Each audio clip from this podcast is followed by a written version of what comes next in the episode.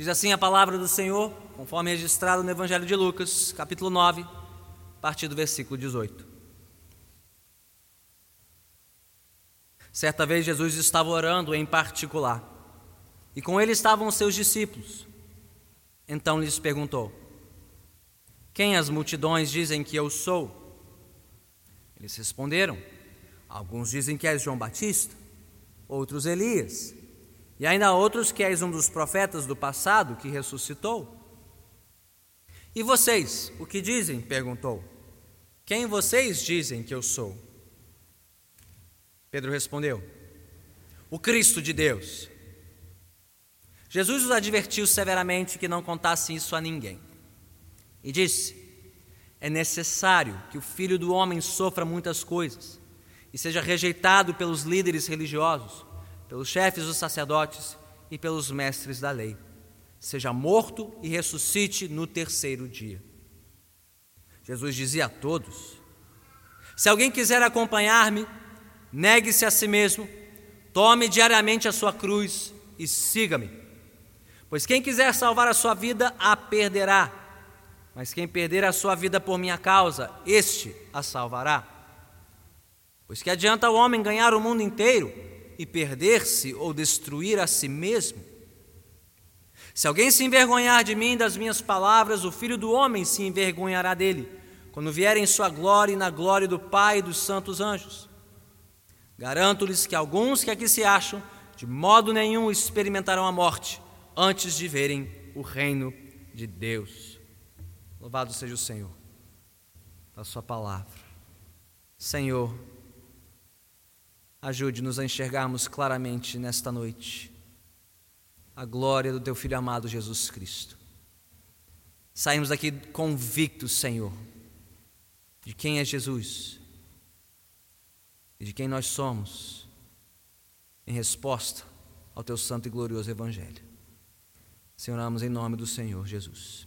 Amém. Podemos assentar. Existem algumas perguntas que definem o rumo da nossa vida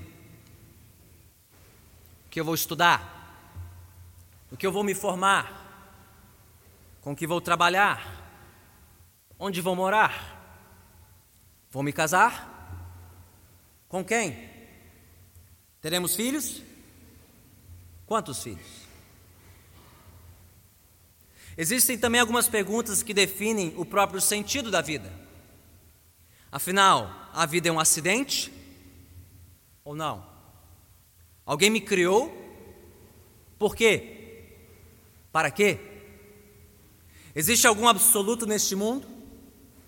Existe algo pelo qual vale a pena viver e morrer? Mas existem algumas perguntas que mudam o rumo da nossa vida, definem o seu sentido e decidem até mesmo o nosso destino eterno. Que perguntas são essas? Quem é Jesus? Qual foi a sua missão de vida? E o que ele exige de todos nós?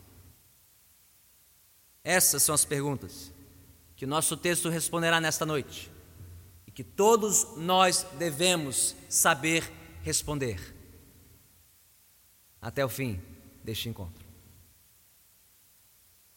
Vamos examiná-las uma a uma à luz do nosso texto. Primeiro, quem é Jesus? A resposta está aí nos versículos 18 a 20. Mas, de certo modo, a resposta está por todo o Evangelho de Lucas. Afinal, foi para isso que Lucas pesquisou, organizou e registrou seu relato, a fim de que tivéssemos certeza sobre a verdadeira identidade de Jesus. Então, tudo que está incluído neste Evangelho, os relatos do nascimento, da infância, do ministério de Jesus, dos seus ensinos aos seus milagres, até sua morte e ressurreição, tudo aponta para esta questão: quem foi este homem? Quem foi Jesus? Mas mesmo as testemunhas oculares mais próximas da vida e do ministério de Cristo tinham suas dúvidas. João Batista, o primo precursor de Jesus foi o primeiro a perguntar, lá no capítulo 7, versículo 20: És tu aquele que haveria de vir? Ou devemos esperar algum outro? Os próprios discípulos indagaram após a calmaria da tempestade, quando da travessia do mar da Galileia, lá no capítulo 8, versículo 25. Quem é este que até os ventos e as águas dá ordens e eles lhe obedecem? E mais recentemente o próprio tetrarca Herodes, nós o ouvimos no capítulo 9, versículo 9, perguntando: Quem, pois, é este de quem ouço essas coisas? Verdade é que a pessoa de Jesus sempre intrigou as multidões, desde as épocas antigas até o nosso próprio tempo. Dê mais alguns dias e semanas e você verá nos documentários, nas bancas de jornais, mais capas de revista, mais lançamentos para responder a pergunta: quem realmente foi Jesus? Será que ele realmente existiu? Quem foi este homem, celebrado e cultuado por tantos? E as impressões sobre a verdadeira identidade de Jesus sempre foram das mais diferentes. A ponto de Jesus começar o nosso texto aqui no versículo 18, perguntando aos seus discípulos: Quem as multidões dizem que eu sou? Quais eram as respostas? Na pesquisa Datafolha da Galiléia, quais eram as opiniões diferentes? Alguns diziam que Jesus era João Batista, outros Elias, e ainda outros um dos profetas do passado, está aí no versículo 19. Como os profetas antigos, Jesus chamava a atenção pela sua pregação poderosa e confrontadora. Como o profeta Elias, sua pregação era acompanhada de sinais e prodígios. E como João Batista, seu anúncio do reino de Deus trazia consigo um senso de urgência. Chegou a hora. É necessário fazer algo, tomar uma decisão. Enfim, todos percebiam corretamente que Jesus não era um ser humano qualquer. Mas ninguém ainda compreendia perfeitamente quem ele era de fato. E, gente, assim acontece ainda hoje. Para muitos, Jesus foi um grande profeta. Você sabia que até mesmo os muçulmanos acreditam que Jesus foi um grande profeta? Nada mais que um profeta, mas ainda assim um profeta, um mensageiro. Ou talvez pensem em Jesus como um grande sábio, um grande comunicador, um grande líder, uma lenda tantos rótulos. O maior psicólogo que já existiu. O maior mestre que já existiu. O maior curandeiro que já existiu. Enfim, um grande ser humano. Mas nada mais que isso. Contudo, como tão bem colocou C.S. Lewis, grande defensor da fé cristã do século passado, as evidências dos evangelhos não nos permitem concluir que Jesus foi apenas um grande ser humano. Grandes seres humanos não dão ordens aos ventos e às ondas do mar, e a natureza responde. Isso não é competência de seres humanos. Grandes seres humanos não têm poder em si mesmos para dar vista aos cegos, fazer paralíticos andarem e resgatar gente da própria morte. Grandes seres humanos não andam por aí dizendo que perdoam os pecados das pessoas, como se tivessem autoridade para perdoar os outros. Não, os evangelhos nos mostram que ou Jesus foi um mentiroso, dizendo ser alguém que realmente não era e ter uma autoridade e poder que ele não tinha.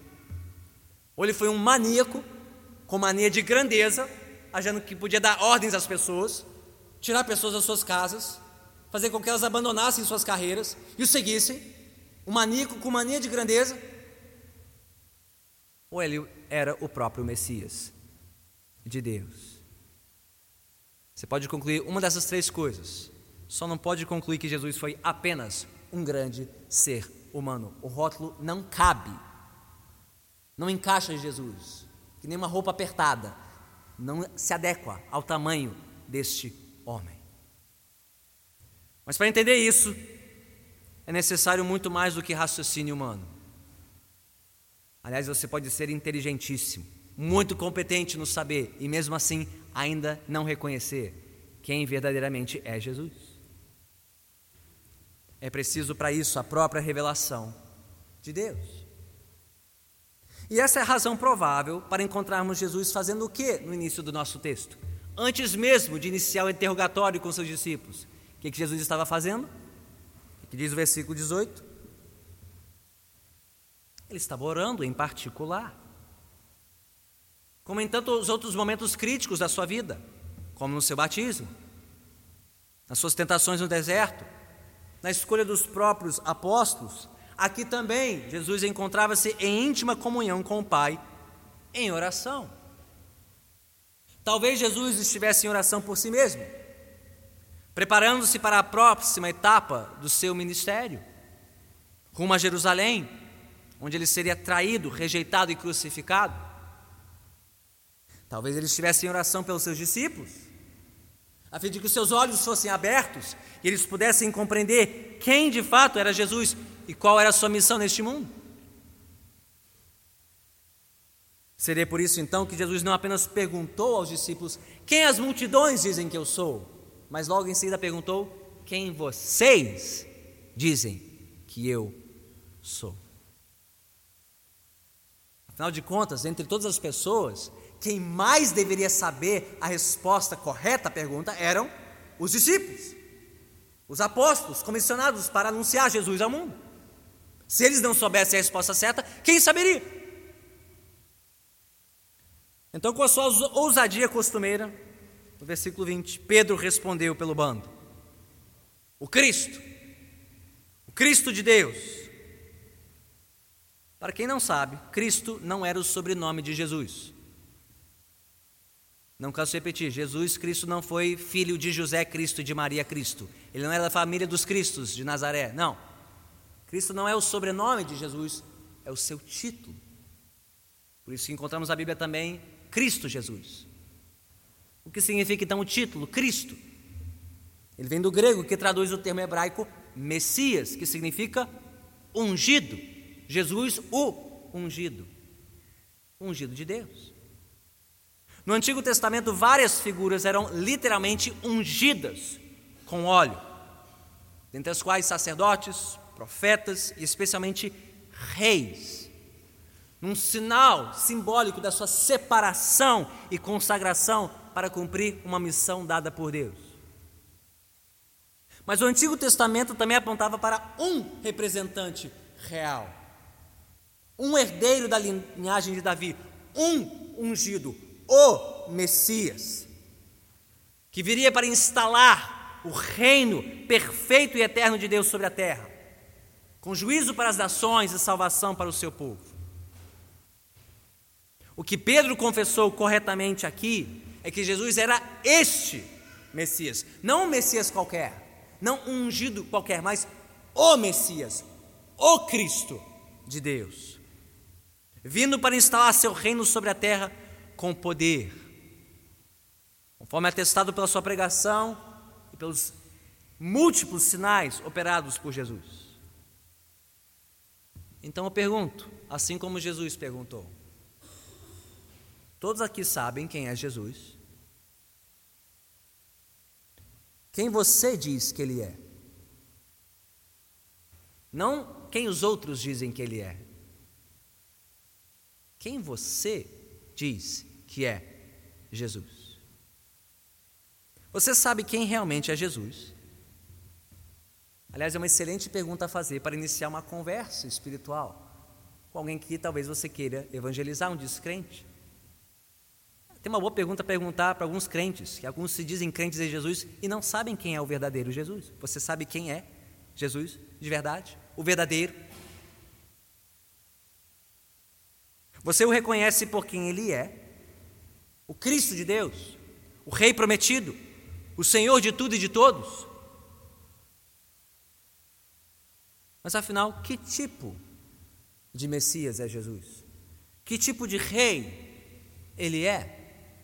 E qual foi a missão que ele veio cumprir em vida neste mundo? A resposta se encontra nos versículos seguintes, versículos 21 e 22. Mantenha sua atenção no texto comigo. Por mais que a resposta de Pedro fosse correta, ela não era completa. Razão pela qual Jesus fez o que no versículo 21? Ele os advertiu severamente, literalmente repreendeu os discípulos e ordenou que eles ficassem calados. Por quê? Porque a resposta de Pedro estava errada? Não. Mas porque a sua resposta não estava completa. Eles ainda não entendiam que tipo de Messias Jesus era. Isso porque à época existia muita especulação e uma enorme expectativa entre o povo judeu sobre a chegada do Messias prometido. Mas uma expectativa quase que unânime entre os judeus é que este Messias viria como um libertador, uma espécie de guerreiro libertador político e militar, alguém imbatível, que destronaria e destruiria os opressores do povo de Deus. Na época, os romanos, inaugurando assim um novo período de paz e prosperidade sem fim. Então, se Pedro e os discípulos saíssem dali, dizendo aos quatro cantos da Galiléia que Jesus era o Cristo de Deus, o Messias, o que aconteceria? Bem, muitos em Israel se levantariam para proclamar Jesus rei, esperando que ele montasse num cavalo, juntasse um exército, marchasse contra Roma, libertasse Israel do seu cativeiro e assim restaurasse o trono de Davi sobre a terra. Mas que tipo de Messias Jesus era de fato? Não o tipo de Messias que o povo esperava e imaginava. Imbatível, invencível, indestrutível. Mas o tipo de Messias planejado e enviado por Deus. Afinal de contas, ele era o Cristo de Deus. O Cristo que Deus enviou, que Deus planejou para o seu povo humilde, sofredor, rejeitado, inclusive pelos seus. Olha o que disse Jesus no versículo 22: É necessário que o filho do homem sofra muitas coisas e seja rejeitado pelos líderes religiosos, pelos chefes dos sacerdotes e pelos mestres da lei, seja morto e ressuscite no terceiro dia. Cristo de Deus enviado ao povo de Israel para ser rejeitado pelos líderes e autoridades do próprio povo a quem ele veio salvar. Por mais que Jesus fosse de fato este Messias prometido, o Cristo de Deus, reparem comigo o título que ele preferiu usar para si no versículo 22 e de novo no versículo 26, se apresentando como quem? Filho do homem. Um título que expressa assim sua autoridade, como representante e regente de toda a humanidade, mas também sua fraqueza, sua vulnerabilidade enquanto Deus encarnado. Jesus, Cristo de Deus, Filho do homem, veio ao mundo para trazer o seu reino à terra, não às custas do sangue dos seus inimigos, mas às custas do seu próprio sangue. Não esmagando os seus adversários, mas sendo esmagado por eles. Não tirando a vida dos seus opositores, mas dando a sua vida por eles. Somente para retomá-la ao ressuscitar ao terceiro dia. E veja que palavra Jesus usou para descrever a sua missão no início do versículo 22. Ele disse que foi necessário. O que aconteceu com Jesus não foi um acidente de percurso, não foi uma tragédia histórica, não. Ele mesmo disse que foi necessário que acontecesse assim. Por quê? Porque fazia parte de um plano, um plano eterno, um plano divino. Por que era necessário que Jesus sofresse tudo o que ele sofreu? Morresse da forma como morreu, para então ressuscitar? Bem, foi necessário, pelo menos em dois aspectos. Primeiro, no aspecto divino. Desde o momento em que os nossos primeiros pais, Adão e Eva, se rebelaram contra Deus, o Criador, no jardim do Éden, a morte adentrou o mundo. A rebeldia contra o autor da vida só poderia resultar em morte. E ainda sofremos as consequências do pecado dos nossos pais até hoje. E desde então Deus estabeleceu sacrifícios em lembrança da dívida de sangue contraída pelo pecado dos nossos pais. Desde o sangue dos animais, cujas peles cobriram a vergonhosa nudez de Adão e Eva, até o sangue dos animais sacrificados no tabernáculo e no templo em Jerusalém pelos pecados do seu povo, até que finalmente chegasse o Cristo, o Messias, Filho do homem, para oferecer o seu próprio sangue na cruz do Calvário, uma vez por todas. O pagamento perfeito, suficiente, definitivo, eterno, por todos os nossos pecados, selando a nossa salvação. Razão pela qual você não precisa trazer um cabrito ou uma ovelha consigo todas as vezes que você entra por essas portas. Graças a Deus por isso. Não é necessário mais o sangue de animais, porque o sangue do Cordeiro de Deus, Cristo Jesus, o Messias, foi derramado para nossa eterna salvação. Era necessário da parte de Deus que fosse assim, mas era necessário também da nossa parte, não só de uma ótica divina, mas de uma ótica humana. Afinal de contas, a dívida contraída pelos nossos pais no Éden era uma dívida de morte resultante da nossa rebeldia contra o supremo autor da vida. Alguém precisava pagar essa dívida para que fôssemos perdoados, salvos e libertos da morte eterna. E é aí que mora a nossa necessidade suprema. Porque a dívida era nossa, gente. A conta era nossa para pagar. Nós, seres humanos, rebeldes e pecadores, é que devíamos a Deus. Mas nenhum de nós tinha como pagar a dívida. Por mais que tentemos. Somente Deus poderia quitar essa dívida, apesar de não ser o devedor. Então, de quem nós precisávamos? De alguém que fosse Deus e homem. Deus encarnado, o Cristo de Deus, o Filho do homem.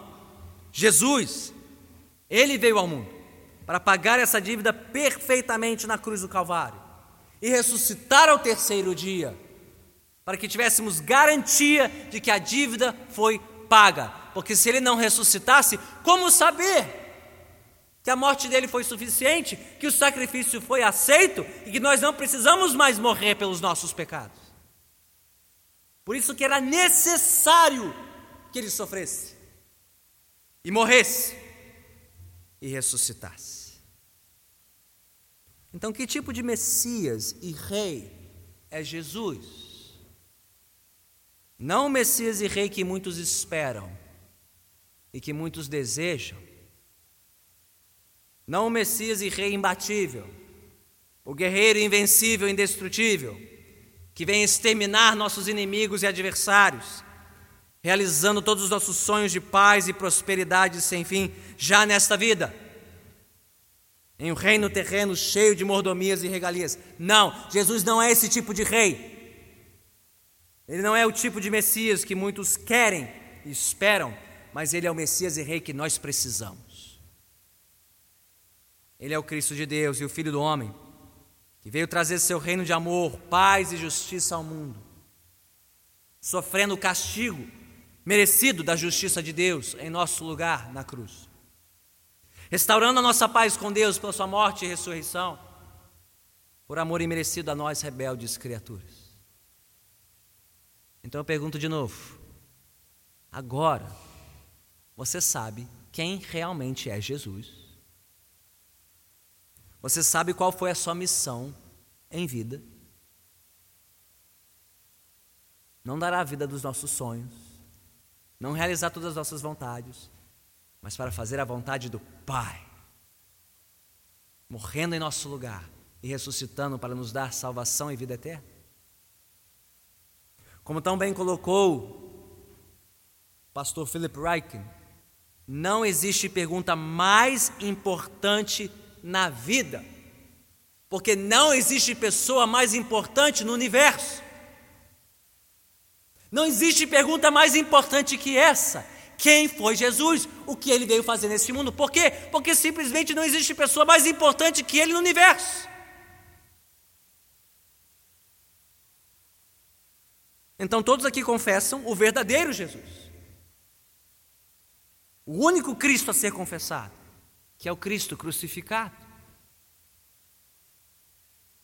Mas o que essa confissão exige exatamente de nós? É a nossa terceira e última pergunta. Já vimos quem é Jesus? Qual foi a sua missão em vida? E daí? O que isso exige de nós? Olhemos para os versículos 23 a 27. Pense o anúncio do sofrimento, da rejeição e da morte de Jesus, o Messias, teria chocado Pedro e os demais discípulos. Quanto mais o anúncio seguinte aos seus seguidores. Afinal, não era somente a cruz de Jesus que eles deveriam ter em vista, mas a sua própria cruz também. Quais foram as palavras do Mestre no versículo 23? Se alguém quiser acompanhar-me, negue-se a si mesmo, tome diariamente a sua cruz e siga-me. Em outras palavras, se o único Cristo a ser confessado é o Cristo crucificado, a única maneira de confessá-lo é seguindo-o pelo caminho da cruz. Bem, o que exatamente isso representava? Jesus deixou muito claro. Primeiro, que seus discípulos negassem a si mesmos. Se alguém quiser acompanhar-me, negue-se a si mesmo. O que isso significa negar-se a si mesmo? Não significa negar apenas um ou outro pensamento, aquela invejinha, aquele ciúminho, um desejo por uma segunda ou terceira sobremesa, ou um vício de comportamento qualquer, como correr para as compras no shopping, quando bate angústia e ansiedade. Isso também faz bem, negar tudo isso, mas não é só isso. Não é negar uma coisinha aqui, ali, uma vontade, um desejo, um pensamento, um vício. Não! Jesus disse: se alguém quiser acompanhar-me, negue-se a si mesmo. A si mesmo. Por inteiro. Toda vontade própria. Para fazer a vontade do Senhor e Rei Jesus. Afinal, se Jesus não for Rei absoluto sobre toda a nossa vida, então ele não pode ser rei absolutamente. Como chamar Jesus de rei e senhor? Se ainda queremos ser reis e senhores do nosso bolso, da nossa agenda, da nossa carreira, dos nossos planos e decisões. Quão diferente isso é da visão de muitos ditos cristãos hoje. Ditos crentes em Jesus que imaginam que a fé cristã representa a rota expressa para o poder, a prosperidade e o prestígio neste mundo. Como se a fé cristã fosse uma via expressa para sua melhor autoimagem, sua melhor autoestima, sua melhor autopromoção, sua autossatisfação, sua autorrealização e tudo em nome de Jesus. Como se Jesus estivesse compactuado em nos tornar grandes, melhores, maiores, mais felizes, mais ricos, mais próximos que todos os outros deste mundo. Não, Jesus não veio para elevar o nosso eu, ele veio para crucificar o nosso eu. Ele nos veio, ele veio nos chamar para negar a nós mesmos. Renunciar tudo por amor a Ele.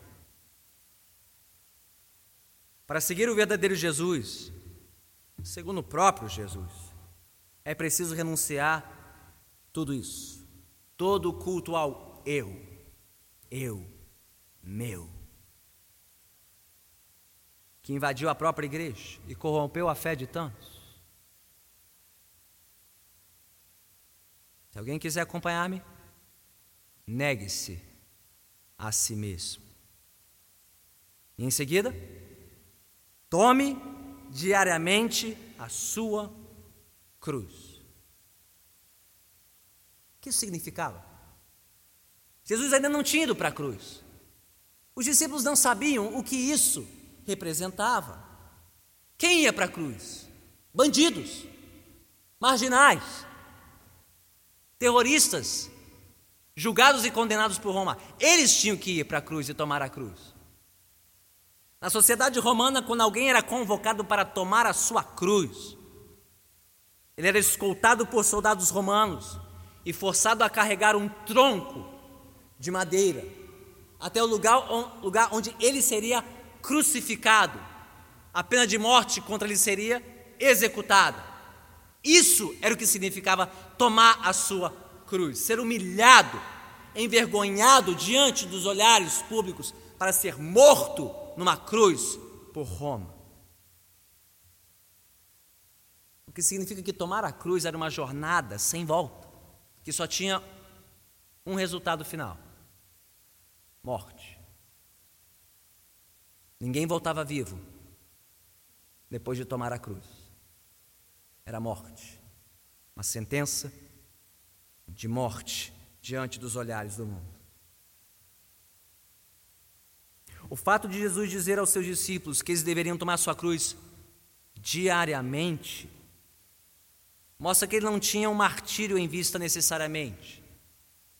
Se Jesus quisesse dizer que deveríamos morrer fisicamente, bem, aí não dá para fazer isso todo dia. Só tem que fazer isso uma vez.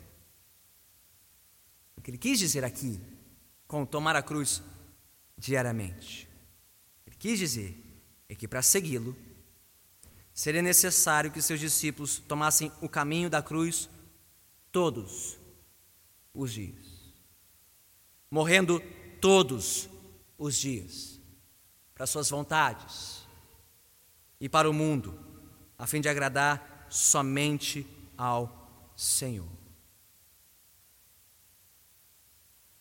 Portanto, tomar a cruz significa muito mais que suportar uma aflição passageira ou costumeira. Tem gente que diz que está carregando a cruz porque está com a unha encravada, ou porque enfrentou um trânsito péssimo, voltando para casa. Ah, lá vem a minha cruz de novo. Ou por causa do barulho do vizinho, ou o chefe inoportuno, ou um familiar desagradável. Ah, minha cruz que eu tenho que suportar. Não, isso não é tomar a sua cruz. Isso é só viver no mundo como ele é. Aguenta. E você não precisa ser crente para sofrer essas coisas. Tomar a cruz significa sacrificar tudo que o mundo valoriza. Abrir mão da sua reputação, do seu conforto, do seu bem-estar, dos seus sonhos, dos seus planos, de tudo que se colocar entre você e o Rei Jesus. Que pode significar menos promoções e menos avanços na carreira para ser fiel no, no mercado de trabalho. Pode significar ter que esperar mais um pouco para encontrar a sua cara metade, porque as exigências são maiores. Pode significar criar os seus filhos de uma maneira que contrarie todos os seus parentes, amigos e conhecidos. Pode significar ser taxado de retrógrado, bitolado, ultrapassado, por querer honrar os princípios da palavra de Deus. Se alguém quiser acompanhar, negue-se a si mesmo. Tome a sua cruz diariamente e então siga-me. Siga-me que significa que seguir Jesus não se resume a responder a um apelo. tomar uma decisão por Jesus. Tem pessoas que acham porque responderam um apelo, fizeram uma oração de conversão, são crentes, mas estão negando a si mesmos, estão tomando a sua cruz diariamente, estão seguindo após Jesus. Não significa apenas frequentar uma igreja aos domingos, um estudo bíblico no meio de semana, andar com pessoas crentes. É bom que você faça isso, mas isso não garante que você seja um verdadeiro discípulo de Jesus. Não significa apenas enfeitar o seu carro a si mesmo com dizeres e símbolos cristãos. Não é apenas se adornar com uma joia em formato de cruz. Isso é fácil. É muito, muito, muito mais que isso.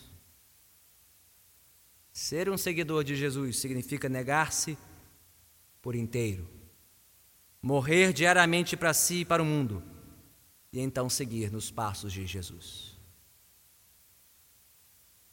E quais razões Jesus apresentou para esse chamado?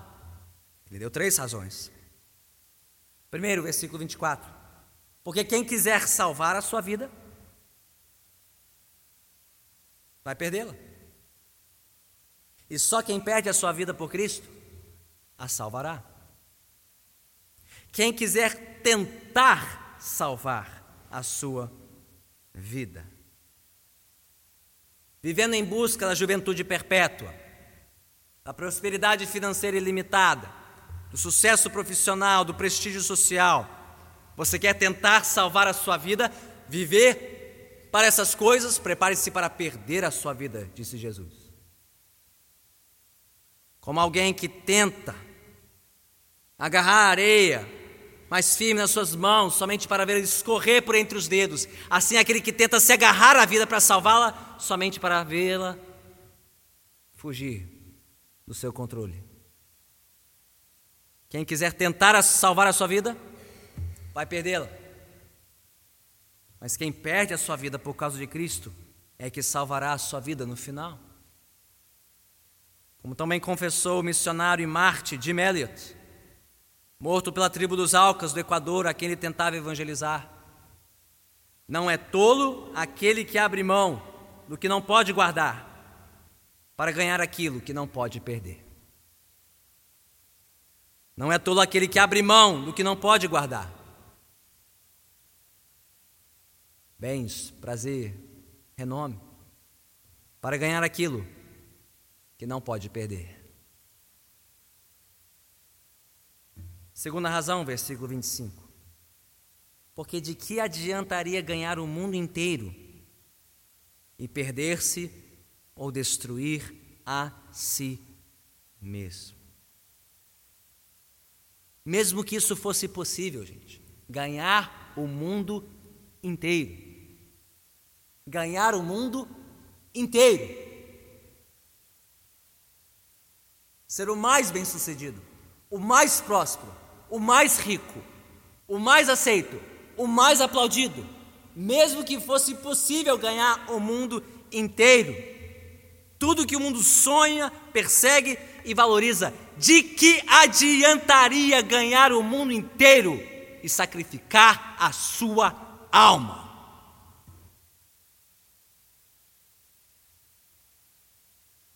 Se não valeria a pena sacrificar a própria alma para ganhar o mundo inteiro, quanto menos por uma fração do mundo inteiro. O concurso dos sonhos, o emprego cobiçado, não compensa, diz Jesus. Não compensa. Por que? Versículo 26, terceira razão. Porque quem se envergonhar de Jesus e das suas palavras nesta vida neste mundo, sofrerá vergonha eterna quando da volta gloriosa de Cristo. Isso não é achismo, isso não é palpite, isso não é ilusão, nem mero sentimento religioso, isso é verdade. Jesus voltará. Cristo voltará, Ele mesmo disse, com poder e glória, iguais aos do Pai, com seus santos anjos Jesus voltará para julgar os vivos e os mortos. Ele revelará a sua glória a todo mundo, rechaçando os que o rejeitaram, envergonhando-se dos que se envergonharam dele e das suas palavras, e recompensando os que sofreram vergonha por amor a ele. E ele mesmo deu provas disso, versículo 27. Ele mesmo garantiu que alguns ali que o ouviam não experimentariam a morte antes de verem o reino de Deus. Do que, que ele estava falando? Do que estava prestes a acontecer na sua transfiguração e glória diante de Pedro, Tiago e João. Spoiler da semana que vem, volte domingo que vem para ouvir mais sobre a transfiguração. Ele demonstraria sua glória ali, e de novo na cruz e no túmulo vazio, e de novo na sua ascensão, mostrando que Ele é o Rei da glória, Ele voltará com poder e glória, então não se envergonhe do Rei da glória, porque a vergonha maior do que passar vergonha nesta vida por causa de Jesus. É passar vergonha diante de Jesus quando Ele voltar.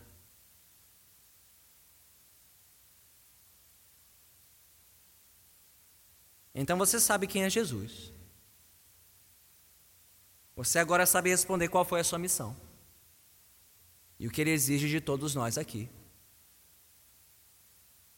As respostas definem o rumo, o sentido e sim, o destino eterno das nossas almas. É a sua alma que está em jogo e a minha também. Jesus é o Cristo de Deus. Ele é o Cristo crucificado e ressurreto por nós e pela nossa eterna salvação. Jesus é o Cristo crucificado, que nos chama também a trilhar o caminho da cruz diariamente. Então não desperdice a sua vida. Não jogue fora a sua vida. Não brinque com o destino eterno da sua alma.